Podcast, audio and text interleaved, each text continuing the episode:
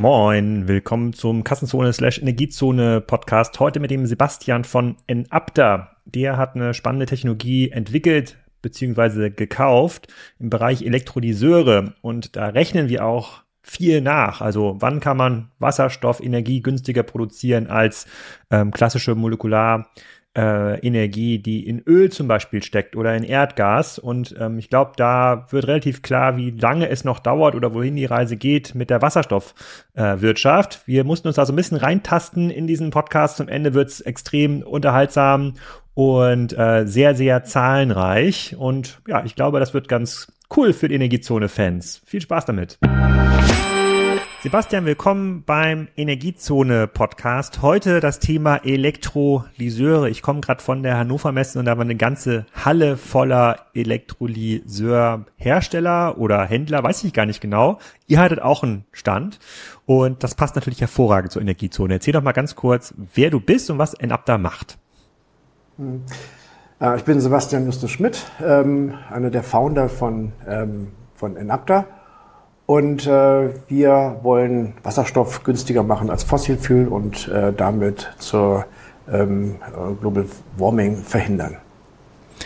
Wir bauen und, Elektrolyse. Und wie seid ihr drauf gekommen? Wie lange macht ihr das schon? Wie viele Elektrolyseure baut ihr? Ja, ähm, also gekommen sind wir da darauf, weil ich es selbst bei mir als ausge, ausgesucht hatte. Ich hatte einen, äh, eine, ich habe Prototypen von Elektrolysern gekauft von einer italienischen Firma, die hieß Acta. Die haben ein sehr spezielles Verfahren AEM eingesetzt. Ähm, und äh, die sind ähm, relativ klein, waren gedacht für ähm, äh, Telekom-Stationen, also für für Tele, so so Remote-Stationen, die man so sieht, so auf den Feldern manchmal steht, wo so dann die Antennen sind. Und ähm, die habe ich mir angesehen, fand ich interessant, äh, habe die gekauft. Das war 2014, äh, habe die eingesetzt äh, bis äh, 2017. Das, das Unternehmen ging dann insolvent, das italienische Unternehmen. Ich habe es dann gekauft ähm, und äh, ähm, von elf Mitarbeitern zum damaligen Zeitpunkt sind wir jetzt auf über 260 und äh, auch dann äh, einen größeren Standort in Deutschland gebaut. Und äh, sind wir auch an die Börse gegangen. Äh, und äh, im letzten Quartal, also in den letzten vier Monaten, haben wir 1200 von den ähm, kleineren Einheiten verkauft. Ähm, und äh, ja, also wir haben äh, Kunden weltweit, äh, die die Produkte im kontinuierlichen Einsatz haben. Und vielleicht kannst du mal ein bisschen was erzählen sozusagen zu der, zu der Firmenkonstruktion. Wenn man in Abda AG, wenn man das so ein bisschen googelt sozusagen, dann sieht man ja eine deutlich längere Historie als 2014, 2017. Da ist ja irgendwie so ein Börsenmantel ähm, dahinter. Magst du das mal erklären, wie das zusammenhängt? Ja, ja, also ähm, also natürlich, wenn man ein Startup ist, dann muss man pragmatisch sein und äh, man muss auch pragmatisch Geld beschaffen und äh, dafür ist natürlich eine, die, eine Konstellation eines Börsenunternehmens und eines, eines, eines auf der, einer Börse platzierten Unternehmen ideal. Ähm, aber ähm, wenn man dann so ein IPO macht, also so an die Börse geht, dann ist das sehr aufwendig und deshalb gab es diese, diese Möglichkeit, mal so, mal so ein Window of Opportunities, wo man dann einen Börsenmantel nehmen konnte, also im Grunde ähm, äh, sich äh, bestehende, in bestehende Firmen eingekauft hat und dann die gesamten Assets, die man vorher ähm, als GmbH oder eben als SRL, das ist die italienische Rechtsform, erarbeitet hatte, dann hineinbrachte und äh, dann sozusagen ähm, als äh, Börsenunternehmen dann ähm, fungiert hat und von dort aus Kapitalerhöhungen wesentlich einfacher machen konnte, als wenn man das als ähm, Personengesellschaft macht. Und außerdem demokratisiert man das Unternehmen auch, weil jeder, der Lust hat, sich daran zu beteiligen, natürlich dann Aktien kaufen kann. Das ist natürlich bei so einem, Person, bei so einem Privatunternehmen nicht möglich. Das heißt, ihr habt quasi mit der ganzen Geschichte von der ein Ab der AG vor 2019, 2020, als ihr es dann gekauft habt, gar nichts zu tun. Äh, genau, wir sind also, wir haben tatsächlich 2017 angefangen, Enapter zu gründen ähm, haben auch dann äh, und haben dann ähm, erst, äh, nachdem wir dann also 2017 auch die Firma Acta, die äh, übernommen haben, dann eigentlich wirklich auch angefangen, Elektrolyse ähm, dann herzustellen und weiterzuentwickeln. Die, die sogenannten IEM-Elektrolyser, die dann von Acta entwickelt worden sind, die haben wir dann erheblich weiterentwickelt. Ja, also wie gesagt, das war ein relativ kleiner Stamm von Ingenieuren, ähm, sicherlich eine hervorragende Entwicklung, Basisentwicklung geleistet, aber ähm, wir haben sehr viel tun müssen, um es zum heutigen Stand zu bringen. Und erzähl mal, du sagst immer AEM-Elektrolyseure. Es gibt ja, ich habe das, glaube ich, in dem Podcast mit einem Hersteller von Entsalzungsanlagen haben wir das besprochen. Es gibt irgendwie AEM und PEM, wenn ich mich da richtig äh, erinnere. Das eine ist irgendwie durch Membran, das andere mit mit irgendwie Chemie, weiß nicht genau. Magst du das mal ganz genau äh, erklären? Also ihr habt ja nicht AEM irgendwie erfunden, ihr habt quasi nur eine bestimmte Form von AEM-Elektrolyseuren gemacht, oder? Ja, genau. Also tatsächlich ist diese äh, die AEM-Elektrolyser, wie wir sie haben, äh, sind äh, weltweit patentiert äh, von uns. Ähm, also äh, die Entwicklungen stammen auch wirklich tatsächlich von unserer Vorgängerfirma ACTA und sind von uns weiterentwickelt worden. Wir haben erheblich noch dahin zugetan. Ähm, und AEM ist ungefähr dazwischen zwischen PEM und zwischen Alkalin. Also da muss man sich so vorstellen, Alkalin-Elektrolyse gibt es ja schon seit 100 Jahren. Also das sind riesige Systeme, das sind ähm, von Ingenieuren für Ingenieure gebaute Großsysteme ähm, kompliziert aufzubauen. Wenn da was nicht funktioniert, dann muss, äh, dann ist das nicht einfach auszutauschen, sondern da muss man dann äh, die Spezialisten ranholen. Und deshalb hat, gab es diese Entwicklung von PEM, wo man gesagt hat, man muss etwas kleiner werden, man muss es auch, ähm, ähm, die Systeme müssen auch schneller, ähm, weil wir ja mit äh, im Bereich von, ähm, äh, von Renewables mit Wind und Solar zu tun haben, die mal da sind, mal nicht da sind, müssen wir Systeme haben, die schneller rauf und runter fahren können, äh, nämlich entsprechend dem Strom, ähm, vorhandenen Strom. Und dafür wurden die PEM entwickelt, Proton Exchange Membrane. Ähm, und äh, da hat man ein bisschen diese Ideen umgedreht, auch mit der Membran natürlich gearbeitet, ein bisschen Ideen umgedreht. Und äh, um die wirklich leistungsfähig zu machen, braucht man sehr viel Titan und auch ähm, ähm, äh, Iridium. Äh, das sind natürlich wahnsinnig teure Stoffe und die stecken in jedem PEM-Elektrolyser drin. Und dann kam diese Idee der relativ neu, also ungefähr seit äh, zehn Jahren, diese Idee der, der AEM auf. Ähm, da verwendet man eher die ähm, Basistechnologie der, der, des, des robusten Riesenalkalin-System, ähm, arbeitet man mit wesentlich, ähm, wesentlich weniger ähm, Laugenflüssigkeit und ähm, hat es mit einer, also mit einer sogenannten leicht alkalinen Lösung zu tun und hat was unsere Systeme so besonders günstig macht, nur mit einer Seite der Wasserführung zu tun und eben keine Noble Metals, also kein Platinum, kein Iridium. Und das führt dazu, dass die Geräte wesentlich günstiger sind und deshalb auch mehr massentauglich sind und auch kleiner sind oder kleiner gebaut werden können. Und ähm, das ist unsere Technologie. Also wir vereinen die Vorteile der PEM ähm, mit den äh, Vorteilen der großen Alkalinsysteme. Und das und sind das drei verschiedene Systeme, ja, die jetzt so auf dem Markt existieren. Und das hast du 2017 schon erkannt und gesagt, aha, da gibt es so ein, so ein Business in Italien, aber denen fehlt irgendwie, keine Ahnung, der Marktzugang zum Beispiel oder das Vertriebsnetz, äh, äh, ähm, aber du findest das irgendwie spannend und solide genug, um da dein Geld reinzustecken, das zu, zu kaufen. Was hat man denn für so eine, so eine Firma in Italien? Ähm, ähm, nicht viel, äh, aber man muss die Schulden bezahlen. Hm. Und das ist das, das war relativ viel, ähm, die da aufgelaufen waren und die Kosten und die Verträge und die alle nicht bezahlt worden sind für über ein Jahr und die Mitarbeiter, die natürlich auch ihre äh, ihre nicht gezahlten Gehälter haben wollten und und und. Also da ist schon eine ganze Menge zusammengekommen. Also das geht dann, äh, das ist nicht unter einer Million zu machen, das ist schon mal klar, nicht? Also es war schon hm. mehrere Millionen, die wir da hineingetan haben in die erste Bezahlung, also in den Erstaufbau. Ja und ähm, also ich habe ja vorher diese Systeme eingesetzt bei mir zu Hause. Also ab äh, 2014 hatte ich ja, äh, ich habe ja Geräte gekauft, um die, mein eigenes Energiesystem bei mir in meinem Privathaus äh, mit Wasserstoff äh, zu betreiben. Und das hat ja zwei Jahre lang gut funktioniert und äh, mehr als zwei Jahre lang gut funktioniert. Und das hat dazu geführt, dass ich gesagt habe, also eigentlich äh, jeder sagt, dass AEM noch eine relativ neue Technologie ist und vielleicht noch nicht so stabil ist, aber die war bei mir stabil. Ich habe vier Systeme gehabt viel zu teuer eingekauft, aber die liefen gut und habe gesagt, also dann dann muss auch was dran sein an der Geschichte und ähm, und habe dann ähm, auch sehr viel Bauchgefühl natürlich entscheiden lassen und äh, dann war es das. Und, und warum hast du das selber zu Hause eingesetzt? Hast du so eine riesige Solaranlage oder so einen großen Energieverbrauch? Erzähl mal, was hast du da genau gebastelt zu Hause? Das war, ist ja quasi kein, kein Gerät, was man irgendwie von der Stange kauft, wo du den Gaswasserinstallateur holen kannst, sondern das musst du dann selber gebaut haben. Ja, genau. Äh, das ist auch so gewesen. Also tatsächlich hat äh, mein Sohn da sehr stark beigeholfen. Also ich habe zwei technisch sehr begabte Söhne und einer davon, der war, äh, hatte Zeit und hat mir da sehr viel beigeholfen.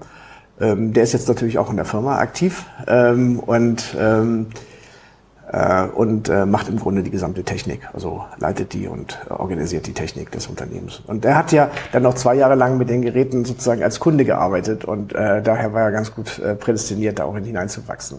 Also tatsächlich das Haus, was ich habe, ist, sitzt in, in Thailand, in Nordthailand. Und da haben wir natürlich viel Sonne. Äh, wir haben aber auch manchmal Regenzeit und da ist dann eben über mehrere Tage eben keine Sonne und da geht es diese längeren Zeiten zu überbrücken wenn man äh, jeden Tag Sonne hat, dann könnte man natürlich wunderschön auch mit Batterien arbeiten, wo man so, so einfach Day-Night-Cycle hat. Aber wenn man dann manchmal mehrere Tage äh, im Jahr, denn bis zu einer Woche ähm, Zeiten hat, wo man überhaupt kein, ähm, keine Sonne ähm, ernten kann von den Dächern, ähm, da muss man sich was anderes einfallen lassen. Und da war, ähm, weil man sonst hätte man ja die Batteriespeicher, den man, den man ja sonst, wenn man einen Tag-Nacht-Cycle hat, für, zum Beispiel als Batterie benutzen würde, ähm, plötzlich dann multipli multipliziert mit den möglichen, mit den möglichen Tagen, die man braucht, wenn keine Sonne scheint. Und das ist, um das einmal im Jahr oder vielleicht zweimal im Jahr zu nutzen, ist es natürlich gigantisch teuer. Und da war natürlich der Wasserstoff für uns auch vielleicht wirtschaftlich nicht unbedingt äh, die, die, die perfekteste Lösung, aber es war die umweltfreundlichste Lösung, die man machen konnte. Und deshalb haben wir uns dafür entschieden. Und wir sind äh, sicher, das war sicherlich experimentell, aber wir sind ganz froh, dass wir das gemacht haben. Und äh, hier auf unseren Dächern. Und, und, und wie ging das? Ihr habt quasi die Solarenergie, die ihr hattet, habt ihr dann in so einen Elektrolyseur gesteckt, der dann Wasserstoff erzeugt daraus? Genau. Das musstet ihr irgendwie speichern und habt ihr das dann über eine Brennstoffzelle wieder zurückverwandelt oder habt ihr das dann direkt verbrannt klassisch. oder wie ging das? Nee, klassisch. Ja? Es ist ganz genauso. Also ähm, da gibt es auch sicherlich mittlerweile ganz viele verschiedene Verfahren, aber das Klassische ist, man nimmt eine ähm, äh, einen Elektrolyser, der erzeugt Wasserstoff und äh, den Wasserstoff, den setzt man dann wieder um mit, äh, mit äh, Brennstoffzellen, die dann daraus Energie machen in der Nacht.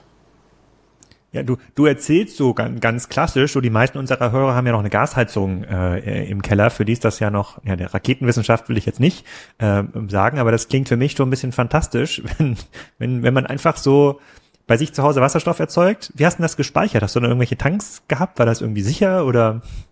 Genau. Also ich habe drei Tanks, äh, jeweils ähm, 1000 Liter sind, ist da drin in jedem Tank. Und da haben wir mit Mit Druck irgendwie? Also drückt man das da irgendwie rein äh, oder ist das ohne Druck? Es ist mit Druck. Also es kommt aus dem Elektrolyser von, von, von Enapta kommt 35 Bar raus, ähm, also vorbereitet und auch relativ sauber, so dass man ihn auch wirklich vernünftig nutzen kann. Wir setzen noch einen Trockner ein, um dann ihn auch wirklich auf 5,9 zu bekommen, also einen besonders hochreinen Wasserstoff zu haben. Und der wird dann in den, äh, in den äh, Speichern gespeichert. Ähm, also das heißt, ein, wenn so ein Speicher äh, 1000 Liter Volumen hat und man mit 35 Bar da hineindrückt, dann sind also 35.000 Liter Wasserstoff denn in einem ähm, der Tanks enthalten. Und wie weit kommt man damit? Wie, wie, also wie, wie, wie, wie viel Kilowattstunden Strom kann dann die Brennstoffzelle da rausmachen aus den 35.000 Litern Wasserstoff?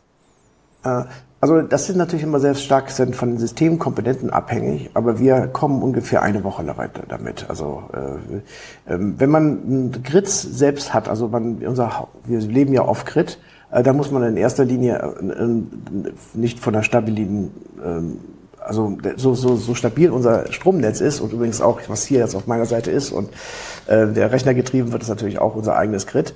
Ähm, so schön das ist, äh, wir, man muss natürlich, wenn man dann ähm, wenn man dann ähm, Strom ist, also Strom, also Strom nutzt, natürlich dann auch gucken, wofür man ihn verwendet. Also zum Beispiel, ähm, wir haben einen großen äh, Fischteich, ähm, da sind die Pumpen in solchen Teichen, die sind, äh, verbrauchen enorm viel Strom.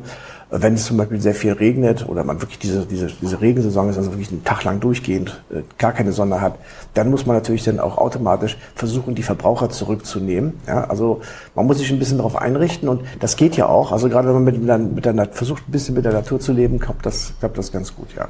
Also es geht über eine Woche schaffen wir das ähm, durchzukommen und damit sind wir noch nie bei einer, bei einer Regenzeit in den letzten fünf Jahren in irgendeiner Weise in eine, in eine äh, Dunkelflaute bei uns zu Hause gekommen. Aber das heißt, das ist ja nicht so irgendwie so ein Einfamilien, kleines Haus irgendwie in Thailand. Das ist schon quasi eine Anlage, die auch einen entsprechenden Strombedarf ähm, hat. Da wohnen schon ein paar mehr Leute. Ja, also wir haben ja ungefähr äh, bis zu, wenn äh, wir viele Verbraucher anhaben, bis zu 35 Kilowatt Strom. Ähm, Benutzung hier und äh, gleichzeitig mhm. insgesamt mhm. gleichzeitig ja aber es ist eben halt sehr selten das sind die Spitzenverbräuche und die sind dann wenn alle Pumpen laufen ähm, wenn die, das Elektroauto gleichzeitig geladen wird und und und ja Okay, aber nochmal kurz zur Rechnung, äh, sozusagen, damit man das mit den Zahlen transparent machen kann. Also 35.000 Liter Wasserstoff, sozusagen, den drückt mhm. man noch nicht den, den die Brennstoffzelle durch. Kann man das ausrechnen, wie viel Kilowattstunden das genau ähm, sind? Sind das 35.000 Kilowattstunden oder nee, weniger wahrscheinlich, nee, oder? Äh, das, sind, das wäre zu schön. Äh, das, ist, ja. das ist es nicht. Äh, nee, ist es nicht. Also man kann immer davon ausgehen, dass, äh, dass äh, wir ähm, ähm, also das hängt dann natürlich sehr stark von den von den ähm, Elektro von den von den äh, Brennstoffzellen ab, die man einsetzt, in welche, mit welcher Effizienz die arbeiten. Aber wir haben ungefähr ähm, 300 Kilowatt gespeichert in den Elektrolysern. Also in den, in den Speichersystemen, die wir nutzen können. also 1000, äh, 1000 Liter Tank mit 35 Bar, also 35.000 Liter sozusagen Wasserstoff sind 300 ähm, Kilowattstunden Strom bei euren also Systemen. eigentlich ja, eigentlich ein bisschen noch, noch geht's noch ein bisschen anders. Also normalerweise musst du so, also es ist immer die Frage, ist immer Volumen ist ja immer fürchterlich umzurechnen, weil du, wenn du ein Wasserstoffvolumen hast, hast du ja immer, äh, hast du ja immer ein Riesenproblem mit, äh, das, äh, also äh, also ein Elektrolyser zum Beispiel, der macht ähm, ähm, 0,5 äh, Kubikmeter pro Stunde und wenn der einen ganzen Tag lang läuft, also 24 Stunden durchlaufen würde, was er natürlich nicht tut, weil wir keine Sonne mhm. 24 Stunden haben. 12 Kubikmeter. Dann, äh, genau, dann hat er 12 Kubikmeter und 12 Kubikmeter sind genau ein Kilogramm. Und ein Kilogramm sind genau 33,33 äh, 33, Kilowattstunden. Ah, mehr nicht. Also, also 12 Kubikmeter Wasserstoff sind 33 Kilowattstunden. Das ist ja im Grunde genommen anderthalb Stunden heiß duschen mit einem Durchlauferhitzer, äh, mit, einem Durchlauferhitzer. Der nimmt ja auch so 22 kW. Sagen könnte ich anderthalb Stunden von heiß duschen. Deshalb sollte man auch keine Durchlauferhitzer verwenden. Ja, ja, ja, in den meisten Fällen nicht, aber jetzt zur einfachen Rechnung habe ich das jetzt mal so, äh, so, so, so, so dargestellt. Und wie viel, also ähm, sozusagen, wenn das, wenn der, wenn der ein Tag durchläuft, ein, ein so Elektrolyseur, wie viel Strom geht da rein? Also wie viel braucht er permanent, um diese 0,5 Kubikmeter pro Stunde zu erzeugen? Ah, okay, der verbraucht 53 Kilowatt. Also du kannst mit 53 Kilowattstunde natürlich dann 33 Kilowatt ah. Lower Heating Value erzeugen. Da siehst du dann auch den Verlust, kannst du dann auch den Verlust errechnen. Das ist dann Wärme wahrscheinlich. Dem, du, genau, das ist die Wärme. Und es gibt ja so effiziente Systeme, die für Häuser eigentlich richtig gedacht sind, so für deutsche Häuser, wie zum Beispiel so HPS baut zum Beispiel, gibt es auch ein paar andere, aber äh, die bauen also Systeme so, dass sie halt die gesamte Abwärme nutzen in ihrem Wärmekreislauf und deshalb auch zu einer extrem hohen Effizienz kommen. Also für uns mhm. ist das so, dass wir im Grunde so viel Sonne haben, den Tag über normalen Tage, dass wir eigentlich dann weniger dieses, dieses Effizienzthema haben, sondern wir haben mehr das äh, Speicherthema, wo wir eben vernünftig speichern müssen. Mm, okay, ja, spannend. Also ich hätte gedacht, da kommt noch, kommt, da kommt noch mehr Brenn, äh, sozusagen Brennvolumen raus. Und diese, also du brauchst quasi dann äh, 53 ähm, Kilowattstunden Sonnenenergie und du brauchst dann auch Wasser in so einem Elektrolyseur, oder? Was, was, da kommt auch ja. Wasser und Energie rein. Daraus kommt dann Wasserstoff. Genau. So, okay. genau. Wie viel Wasser braucht man dann, um diese 12 Kubikmeter zu äh, erzeugen? Also 12 Kubikmeter ähm, Wasserstoff unkomprimiert, ja. Also mhm. äh, ist, ähm, du hast dann ähm, ähm, brauchst ungefähr ähm, für ein Kilogramm brauchst du ungefähr ähm, sieben bis acht Liter äh, Wasser. Also für 12.000 mhm. Liter. Ähm, also für 12 Kubikmeter braucht man dann sieben bis acht Liter Wasser. Okay, sieben bis acht Liter Wasser, ja. ja. Ah, okay, okay. Kriegst du aber wieder zurück zum großen Teil. Ne? Weißt du, wenn du das Wasser wieder, wenn du das in die Brennstoffzelle reinpackst, dann den, den Wasserstoff, dann kriegst du einen großen Teil des Wassers wieder zurück. Ah, das wusste ich nicht. Wie viel kriegt man zurück ja, von? Also Du siehst, wir sind hier quasi eine große Community von Preppern, die bereitet sich ja quasi darauf vor, gedanklich sozusagen, wie würde das funktionieren? Reicht das aus, der kleine Brunnen, den man zu Hause das hat? Wasser würde ich, das Wasser, es, es gibt sogar ein Video von, und zwar als noch Mercedes-Benz äh, ähm, Wasserstoffautos gemacht hat und haben sie ähm, so einen durch die Wüste fahren lassen und dann äh, in den Nevada und haben dann hinten vom aus dem Auspuff heraus äh, getrunken. Das würde ich trotzdem oh Gott, oh Gott. aber nicht empfehlen, weil naja, äh, weil es ist hochrein, aber es ist eben zu rein. Es sind fehlen die Mineralien, die man braucht eigentlich zum äh, also als reines Wasser. Man trinkt ja auch kein destilliertes Wasser. Das stimmt, das stimmt. Okay, habe ich verstanden. Also sozusagen, du kommst quasi aus dem Anwendungsgebiet in Thailand, hast dann gesagt, ah, cool, das, das wäre eigentlich schade, wenn dieser Elektrolyseur-Lieferant, den du da gefunden hast, in Thailand, wenn er pleite geht und hast dann angefangen, das selber zu bauen, aber genau. du bist ja wahrscheinlich ja nicht dein, der typische Kunde, oder? Sozusagen, du lieferst jetzt ja nicht an Off-the-Grid-Häuser äh, auf der Welt, äh, sondern es würde wahrscheinlich noch anderen, andere Kunden geben, die das brauchen. Sonst macht es ja keinen Sinn, eine Firma drum zu gründen. Stimmt, aber es ist erstaunlich, wie äh, viele ähm, das abfragen derzeit. Also äh, und die nicht unbedingt Prepper sind, also die, die sich nicht als Prepper halten, sondern einfach ähm, sustainable leben wollen und sehen, dass die Systeme einfach in eine Phase gekommen sind, wo sie jetzt äh, nutzbar sind und auch keine ähm, Kopf, also solche Systeme keine Kopfzerbrechen mehr machen. Also es kommt langsam, so wie alle Technologie, die sich langsam setzt. Nein, aber ähm, ähm, ich komme aus dem Bereich der Telekommunikation ähm, und ich komme aus dem Bereich der, der Software für Mobiltelefone. Ich habe also in diesem Segment sehr lange gearbeitet und ähm, habe eben gesehen, wie Off-Grid ähm, Telekom-Stationen betrieben werden. Es gibt davon 250.000 der Welt und habe da irrsinnig viel Diesel-Gensets gesehen, die da einfach nur stehen und dann 24 Stunden rund um die Uhr, also einfach nur äh, mhm ähm, da vor sich hin arbeiten, damit äh, da ein paar hundert Leute, die ja zufällig in dem, in dem Netz sind, ähm, da gleichzeitig telefonieren können und das ist irgendwie oder eben halt Video machen können oder was. Also ähm, und da habe ich gesagt, also das ist so viele, das ist, ist, in so ist ein echter Bedarf ähm, für kleinere Energiesysteme, ähm, die sich ihr, ähm, die sich molekular ihre ihre Daten, also ihre, ihre äh, speichern können. Also ähm, also ich war immer schon ein Verfechter von Solar und Batterien und habe gedacht, dass damit könnte man eigentlich alles machen. Aber irgendwann, ähm, als ich genau als ich hier mein Haus baute oder diese Anlage hier, äh, die Mehrfamilienanlage, da ist mir eigentlich aufgefallen, dass Batterien schwer entsorgbar sind. Also ich habe mir, ich war in einem Unternehmen, das ähm, ähm, Batterien entsorgt hat und zwar ähm, das Bleibatterien gewesen. Das fand ich schon ziemlich schmutzig, aber es hat funktioniert.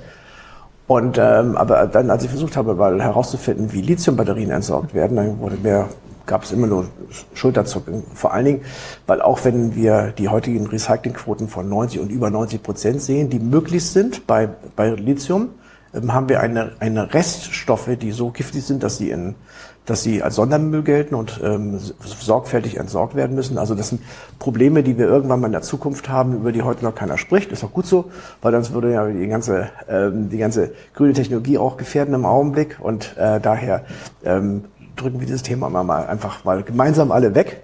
Ähm, aber ähm, es ist natürlich ähm, etwas, was wir mit Wasserstoff von vornherein adressieren. Und spezifisch mit unserem System. Wenn wir sagen, wir wollen der Kreislaufwirtschaft unterworfen sein, wenn wir unsere Geräte bauen und wenn wir unsere Geräte in den Markt bringen und auch wenn wir sie wieder zurücknehmen und recyceln.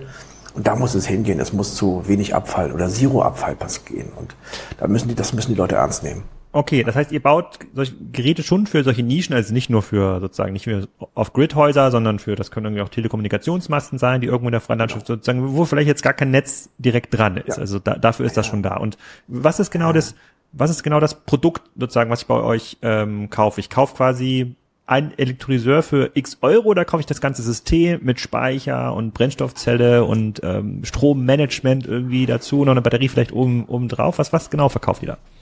Nee, wir verkaufen die Module. Also äh, wir, wir glauben auch, dass es auch richtig ist, das nur so zu verkaufen, weil wir wollen, dass eine Infrastruktur entsteht. Wir wollen, dass eine, dass eine, dass ein, dass ein System entsteht aus, aus, aus von vielen, vielen Leuten, die eben Wasserstoffsysteme für unterschiedlichste Anwendungen bauen. Und das ist auch, also ich hatte ja erzählt, 1200 Stück haben wir allein im letzten Quartal. Und wenn man dann guckt, was sind denn unsere Kunden? Da sind das Leute, die bauen, äh, die bauen Ammoniaanlagen, das sind das Leute, die machen Methanisierung, dann sind das denn Labore, die brauchen Wasserstoff, dann sind das Still, ah, interessanterweise die schlimmsten Systeme der Welt, Kohlekraftwerke, brauchen auch immer noch Wasserstoff.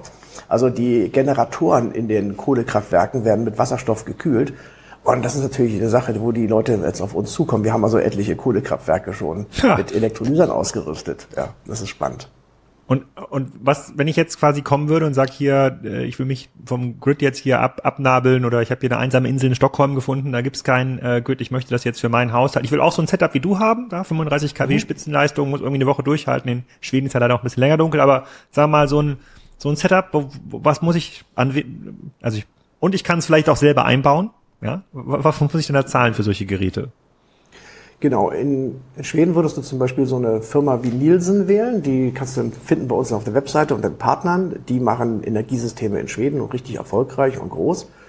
Ähm, und äh, die kommen dann und erzählen, wie denn das Setting sein muss, wo Windkraft aufgebaut werden kann, wo mit, so mit Sonne gearbeitet werden kann, wie der Speichervolumen ist, wie man mit äh, den Verbrauchern umgeht. Weil das ist eine ganze Menge Energie, technisches Wissen, was man benötigt, um eigentlich Systeme aufzubauen. Und ähm, ich halte das für wichtig, dass die Leute anfangen, dass es auch in der Masse in der, äh, das zu verstehen und äh, nicht irgendwie so einen, einen, einen kleinen, einen Teilwert herausnehmen und daraus dann eigentlich äh, nur aus dem Gefühl her was ableiten. Also man, man muss im Grunde alle Parameter sozusagen, die man so, die, die zusammenfinden und daraus dann eben Systeme bauen. Und es funktioniert gut. Also wir haben ähm, weltweit mittlerweile äh, Systeme für Häuser oder und die unterschiedlichsten Konzepte stehen dahinter, sind in unterschiedlichen Regionen.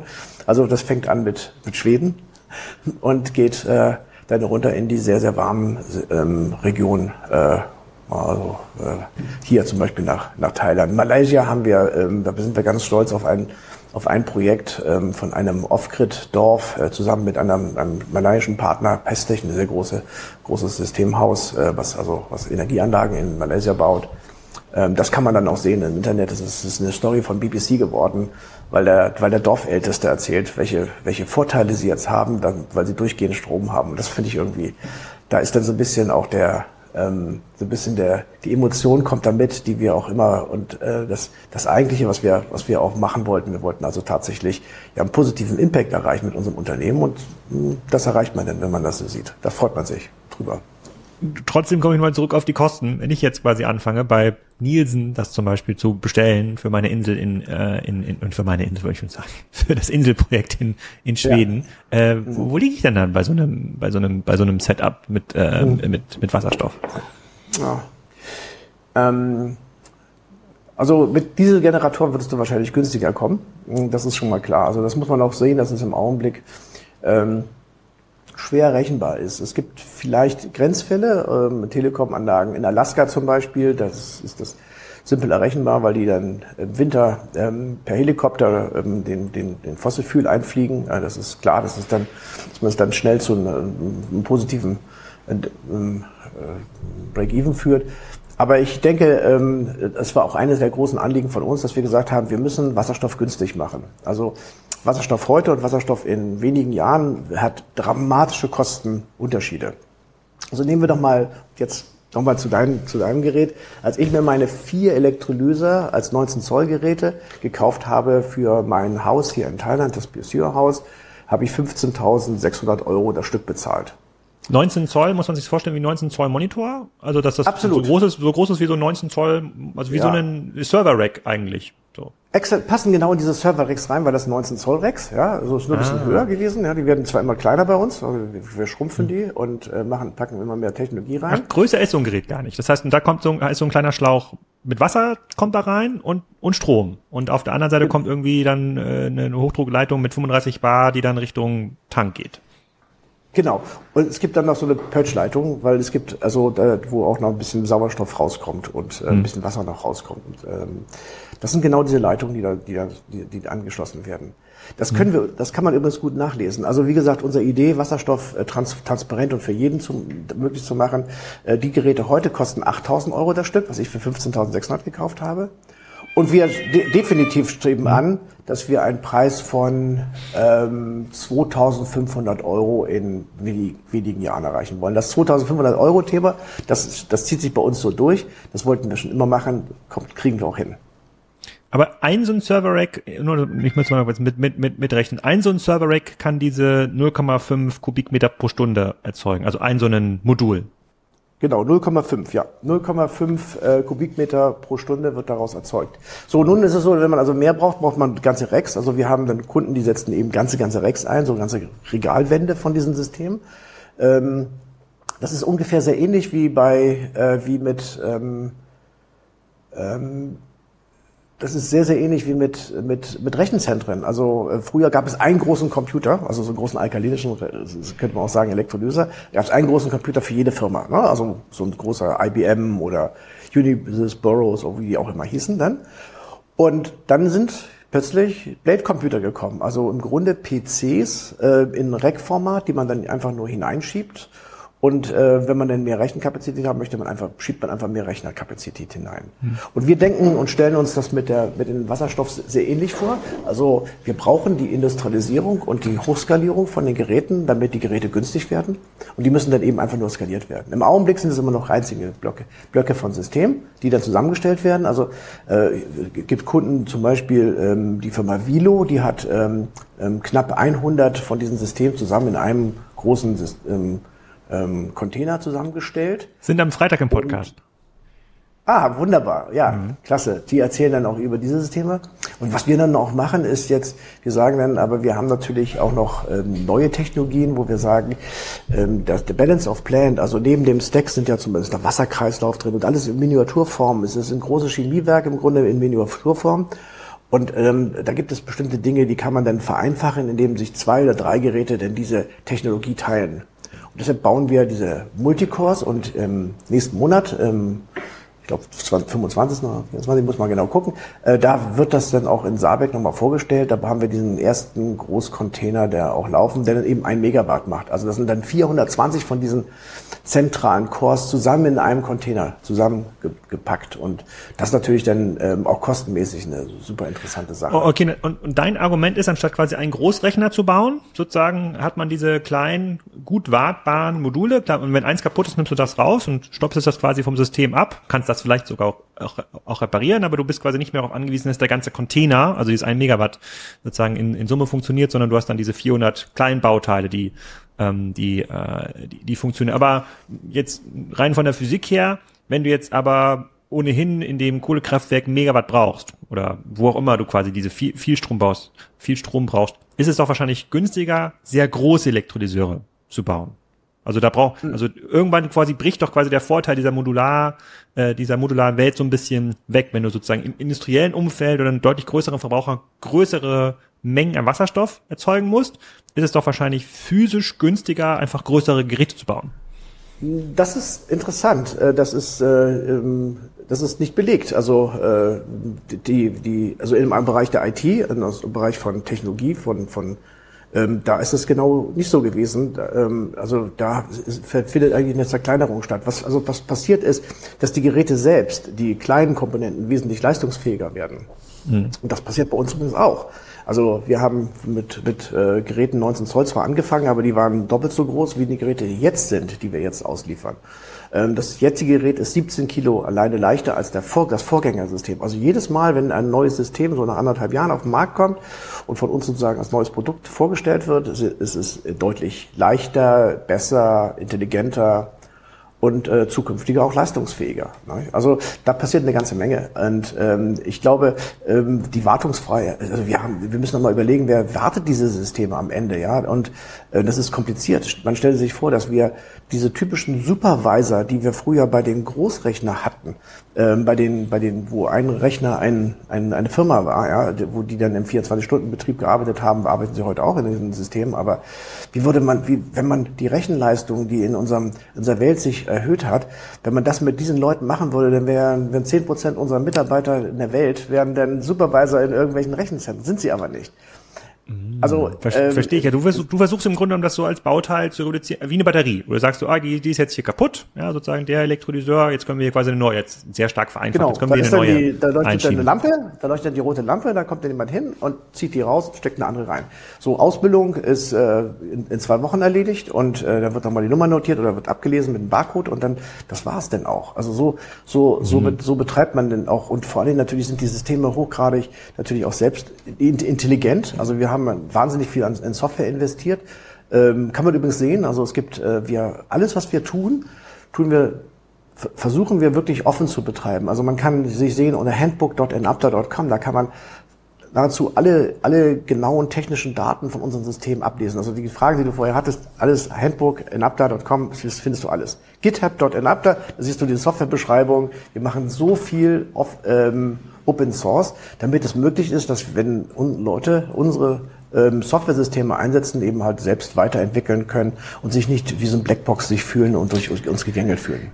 Wie ich im Eingangs gesagt habe, komme ich ja gerade von der Hannover Messe und habe da irgendwie die ganze Halle, wo ihr auch wart, war voller Hydrogen-Technik. So, jetzt ähm, äh, jetzt beschreibst du eine sehr spezielle Nische. Wenn ich weiß nicht, ob du da warst auf der Hannover-Messe, weil man sozusagen sich die Halle so vorstellt, da wie viele von diesen Anbietern, das sind ja verschiedene Akteure, einige betreiben irgendwie Netze, andere bauen Elektrolyseure, ist da viel Wettbewerb für dich da drin? Also gibt es viele kleine Enaptas, die versuchen, das in kleine Bauteile äh, zu pressen, den, den Elektrolyseur oder kümmern sich die anderen um ganz andere Bereiche, um die Riesenelektrolyseure oder um das Netz oder um das Speichern ja. zum Beispiel? Ja, ja. Also es ist, äh, es ist also wie ist es denn mit neuen Technologien gewesen bisher? Also ähm, das dauert immer eine Weile, bis das akzeptiert wird. Ja, ich habe das ja in meinem ganzen Berufsleben jetzt zum dritten Mal gesehen, dass zuerst immer große Skepsis herrschte. Ja, also ähm, und ähm, die Adaptionsrate ist dann erst langsam und dann wird's immer schneller. Ja, also ähm, das, das, äh, ist, das ist bei Technik so. Ich habe immer ein Bild, was ich bei Präsentationen zeige, wo so ein, wo so ein Standard Oil ähm, Frachter, also so, so, so, so ein Transporter, ähm, der, der Gasolin zu Tankstellen bringt, gezeigt ist, aber mit einem Pferden, mit einer Pferdekutsche, auf der Pferdekutsche aufmontiert ist. Ja, das, so wurde früher mal, ähm, so wurden früher die ersten Tankstellen beliefert, ja. Und wir sind heute ungefähr in einem sehr ähnlichen Zustand bei dem Wasserstoffsystem. Also es ist noch nicht richtig losgegangen, die Preise sind noch zu teuer, es ist noch ein bisschen apothekenhaft. Übrigens, ähm, Gasolin wurde früher auch in Apotheken verkauft, ja, in den ersten Apotheken. Also wir sind in diesem, wir sind in einer ganz, ganz frühen Phase und da kommt dann auch ganz viele merkwürdige Ideen auf, äh, wie denn, ähm, wie denn ja die Welt in der Zukunft auch funktionieren soll. Also ähm, ich glaube ganz einfach, dass dass wir, wir sehen können, wie bestimmte Dinge funktioniert haben und wir können das adaptieren. Ähm, Im Augenblick will man große Systeme haben, weil man hat große Probleme mit Energie und deshalb glaubt man, dass nur große Systeme helfen. Das ist ungefähr so, als ob man jetzt ähm, IBM nochmal unterstützt, damit sie ein paar Großrechner liefern können. Ja, aber so ist das halt und äh, das ist das politische System. Mhm. Und du hast jetzt wahrscheinlich auch schon viele dieser ja, Modelle gesehen, wo dann große Elektrolyseure ähm, irgendwie na, nachgeschaltet sind nach Wind- und Solarparks, damit man irgendwie Wasserstoff ähm, speichern kann, weil das Problem, was du ja in klein hast, in Thailand, das haben ja die sozusagen großen Windkraftanlagen, großen Solarparks ja ähm, in großer Form in Norddeutschland oder in vielen windreichen oder sonnenreichen Gebieten dieser äh, ähm, dieser Welt. So, da kommt dann der Riesenelektrolyseur, dann wird sogar darüber nachgedacht, dass man das dann auch erzeugen kann, relativ günstig in ja sehr fernen Welten. Ja, Chile ist jetzt gerade im Gespräch, ich glaube Namibia, Katar, Saudi-Arabien und dann wird der Wasser, Wasserstoff dann umgewandelt in, ich glaube, Ammoniak oder Methan und dann transportiert nach Deutschland. So, wenn du das so siehst, du bist jetzt ja seit wirklich einigen Jahren in dieser, in dieser Branche aktiv. Was ist denn dein Blick darauf? Ja, also äh, bei Jim Knopf und Lukas, der Lokomotivführer, gab es so einen Scheinriesen, der wurde immer größer, je weiter weg ging.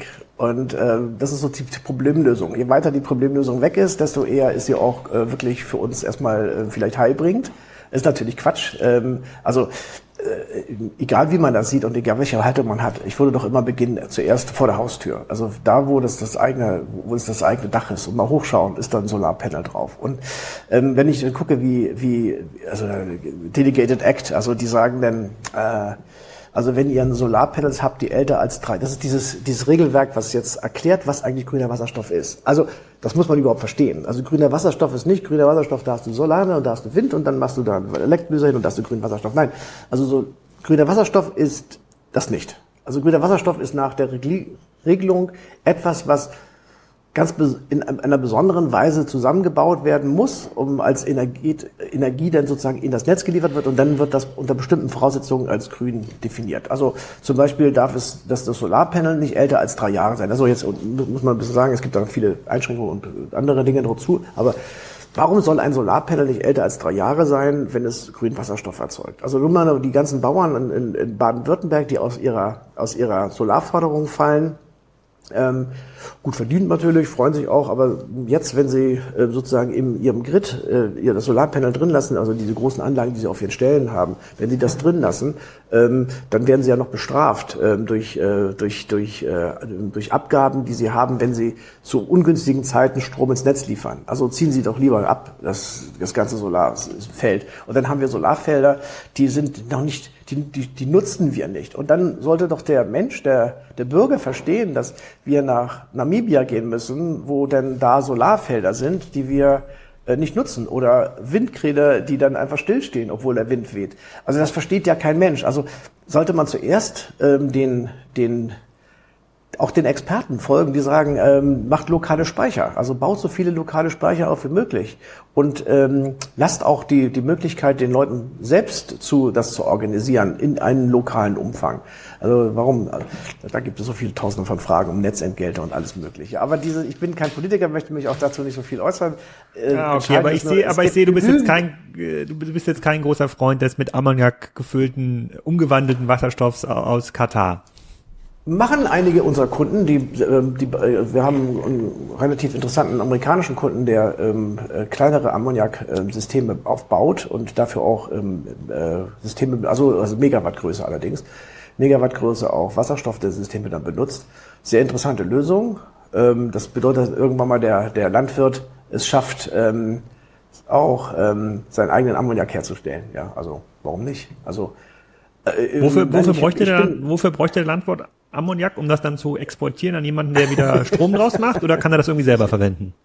Es gibt, es gibt, es gibt ja unendlich, also eigentlich ist so übrigens die, die Wasserstoffgewinnung entstanden, so dieses Haber-Bosch-Verfahren eigentlich nur um, um Kunstdünger herzustellen, nicht? Ist das dir eigentlich bekannt? Also so Alex, nee. nee. Ja, das, so ist eigentlich, so ist eigentlich die ersten, dieses, äh, ähm, Wasserstoffgewinnung in, in Europa war zuerst äh, Kunstdünger, ja. Das war das große Thema, ja.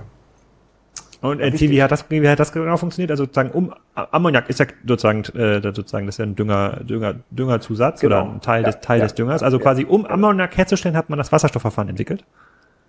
Genau, äh, weil dazu Wasserstoff benötigt wird, um Ammoniak herzustellen. Genau. Ah. Haber-Bosch-Verfahren, ja, kann man nachlesen. Ja, das ist, äh, ist, ist äh, groß geworden. Ja, deutsche Entwicklung übrigens. Hm, okay. Ah, sehr spannend. Und dann kommen wir nochmal zurück. Okay, habe ich, hab ich verstanden. Jetzt kommen wir nochmal zurück äh, zu, äh, zu euch. 1200 Geräte habt ihr im letzten Jahr oder im letzten Quartal verkauft? Ich, sorry, ich habe das vergessen. Gesagt. Mhm. Okay, und das sozusagen, das sind einzelne Geräte oder ist das quasi ein so ein Container mit 400 Geräten, der das jetzt auch ein Gerät? Nee, also ein Gerät, ja, genau. Okay. Einzelne Geräte. Mhm. Und jetzt, jetzt hast du ja wahrscheinlich in den letzten 18 Monaten deutlich Rückenwind erfahren, oder? Ich meine, das ganze Thema Wasserstoff, also du hast das jetzt, machst das jetzt ein paar Jahren, aber das ist nicht getrieben durch den Ukraine-Krieg, sondern du hast es ja schon vorher gemacht, aus eigener Überzeugung, weil du diese Anwendungsfälle gesehen hast, wo du im Zweifel halt Dieselgeneratoren ersetzen möchtest. So, was ist denn jetzt sozusagen, ist dieser Rückenwind wirklich spürbar für dich businessseitig? Also ist jetzt seit 18 Monaten steht das Telefon nicht mehr still und sagt, komm, Sebastian, wir haben jetzt, wir wollen das jetzt, wir wollen jetzt auch 100, 100 äh, ähm, äh, Multicores nennst du das, ne? 100 Multicores haben. Ja, genau. Ja, also die, nee, ja, also, also doch, es ist, es ist, es ist positiv, äh, was passiert im Augenblick. Ähm, ich denke, ähm, es, es, gibt da kein, aber ich, ich, ich, man sollte es nicht überschätzen, dass, äh, wie das funktioniert. Also die, ähm, wir, also ich habe, ich bin einfach daran auch interessiert, dass wir viele Aufträge bekommen, die eben nicht gefordert werden, um auch die Wirtschaftlichkeit von Wasserstoff zu bedeuten, zu beweisen. Als ich bei der ersten, ersten, also Enapta frisch gegründet, ich war bei einer Messe und habe dann gesagt, also unser Ziel ist es, Wasserstoff zu 1,50 Euro zu ähm, fabrizieren in den nächsten fünf Jahren, was wir noch nicht ganz schaffen allerdings. Ähm, 1,50 Euro pro was? Pro Kilogramm. Pro Kilogramm, okay. Hm. Ja, äh, da haben dann mich Leute zurückgezogen und sagen, ja, ist ja nett, was du da, ja, was ihr da versucht und das wieder Akta wie belebt und alles, diese AIM-Technologie nach vorne bringt, ist auch gut und, aber keine unrealistischen Preise, ja. Also, das ist auf keinen Fall, das ist, ist jetzt, wenn man jetzt sieht, äh, wie die politische Diskussion geht, wo die Leute hinwollen in 2030 und 2050, da sind die natürlich auch deutlich drunter schon. Ja. Und wenn wir uns den, in, gerade den chinesischen Markt ansehen, äh, da müssen wir auch einfach günstiger werden. Ja. Wir müssen einfach total effektiv Wasserstoff herstellen. Und das ist einfach so. Da kann man nämlich sagen, wenn wir Wasserstoff günstiger machen als Fossil Fuel, dann haben wir automatisch die Klimakrise ähm, bewältigt oder einen großen Teil davon jedenfalls. Und das können wir schaffen. Also das kann man ja mal mitrechnen. Also du bist ja beim Rechnen, habe ich ja gesehen. Also ähm, dann gucken wir mal nach, was wir so zahlen wir denn eigentlich für so eine für so eine Tonne ähm, Fossil Fuel. Also wenn wir so eine wenn wir so aus der aus Brent Oil zum Beispiel jetzt aus mhm. der Nordsee ordern, ja, dann kann man ja hin und her rechnen. Also das ist ja jetzt wahnsinnige Preise bis 90 äh, Dollar hochgegangen. Aber wenn man jetzt mal sagt, ein Durchschnittspreis der letzten fünf Jahre und äh, dann und dann siehst du jede ähm, ein Barrel ein Barrel ähm, äh, Wasser was, äh, was ist was ist Barrel? 50 Liter oder? Äh, nee 158 Liter. Was ja, diese komischen 157, nicht niedrigen ja, ja, 108, ein, ein, Barrel war dann 50 Dollar oder was nehmen wir das? Nehmen wir da als Beispiel. Ja, also äh, Bezugspreis würde ich ein bisschen höher nehmen, aber ich würde sagen, äh, nehmen wir mal 60 Euro. Also immer jetzt, du musst einen Durchschnittspreis wählen. Also wir haben mal. Okay, wir nehmen mal, nehmen wir mal, wenn, wir, wenn wir, wenn wir, wenn wir, sagen wir mal, ähm, 55 okay, jetzt, wählen, dann komme ich, da komme ich auf ein Euro pro Liter. Oder ein Euro, äh, ein Dollar pro Liter. Okay, ja. Ähm, das ist, da hast du jetzt aber sehr viel gewählt. Also wir kommen irgendwie anders. Ich habe mal mit meiner Rechnung mal gesagt, also gut gerechnet ist 45 bis 50 Cent. Ach stimmt, Entschuldigung, ich habe falsch gerechnet. Ich habe ich hab mhm, falsch gerechnet. Genau. Ja, ich, drei, ja. ein Drittel, ein Drittel Dollar komme ich. Entschuldigung, ich habe ein Dreisatz war heute heute Morgen noch nicht meine Stärke. Hast recht, ja. 40 okay, Cent, ja. nehmen wir 40 Cent. Okay. Okay. Und dann kann dann so ein Fossil Fuel, je nachdem wo es herkommt, hat einen Lower Heating Value, so einen Brennwert von 7 bis 8 Kilowatt pro Stunde. Pro Liter. Pro Liter. Okay. Mhm.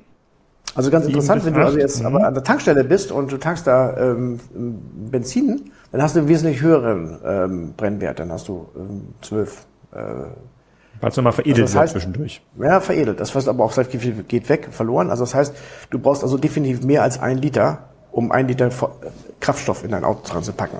Ah, okay. Gut. Mhm. Sind, wir, sind wir noch drin? Okay, nehmen nehm uns mit hier auf die Rechenre Rechenreise. Mhm, genau. Und jetzt sagen wir, ähm, Fossil, äh, wir, wir, du weißt ja jetzt, ein Kilogramm Wasserstoff hat ein Lower Heating Value von 33,3 Kilowatt. Ja. ja.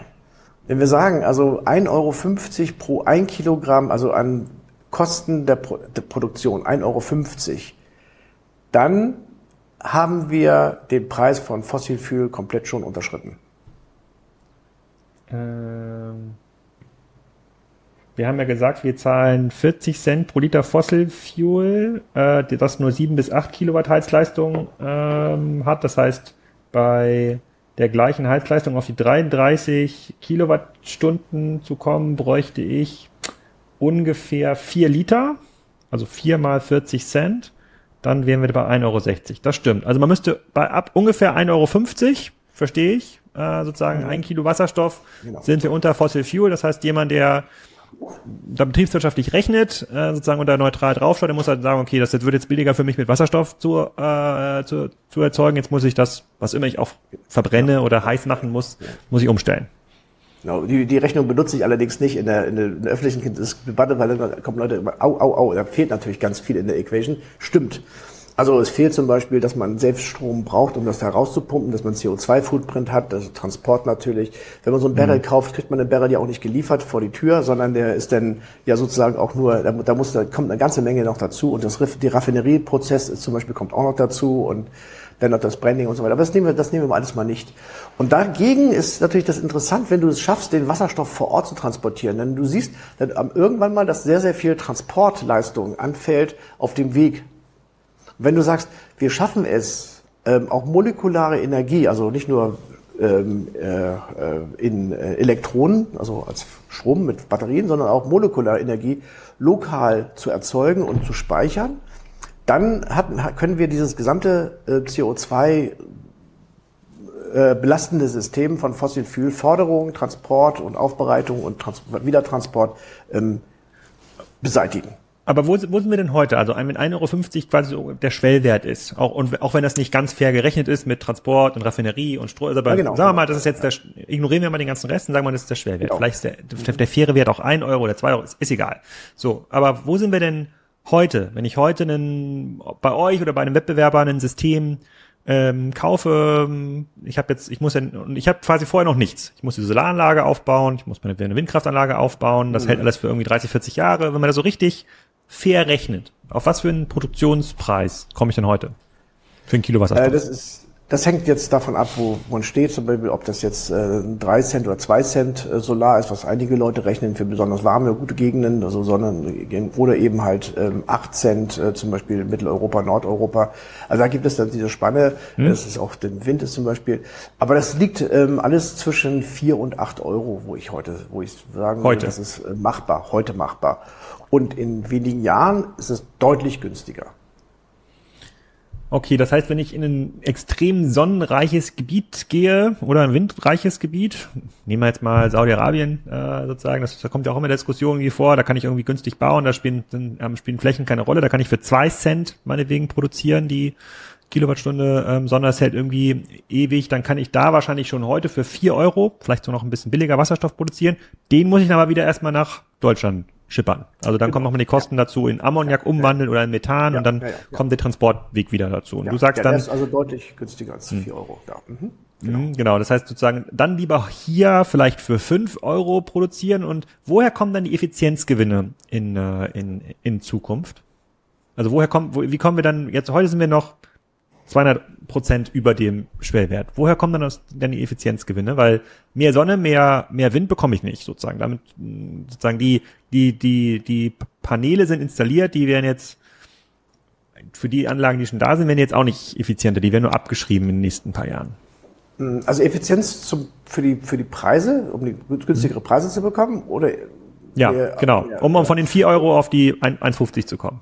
Okay, also das ist einmal ist es natürlich die Massenfabrikation. Also je mehr wir äh, äh, ähm, ähm, sorry, also es, ähm, Massenfabrikation ist ein wesentlicher wesentlicher Standpunkt. Also es ist der, der trägt wesentlich dazu bei, äh, dass die ähm, dass die Kosten deutlich geringer werden.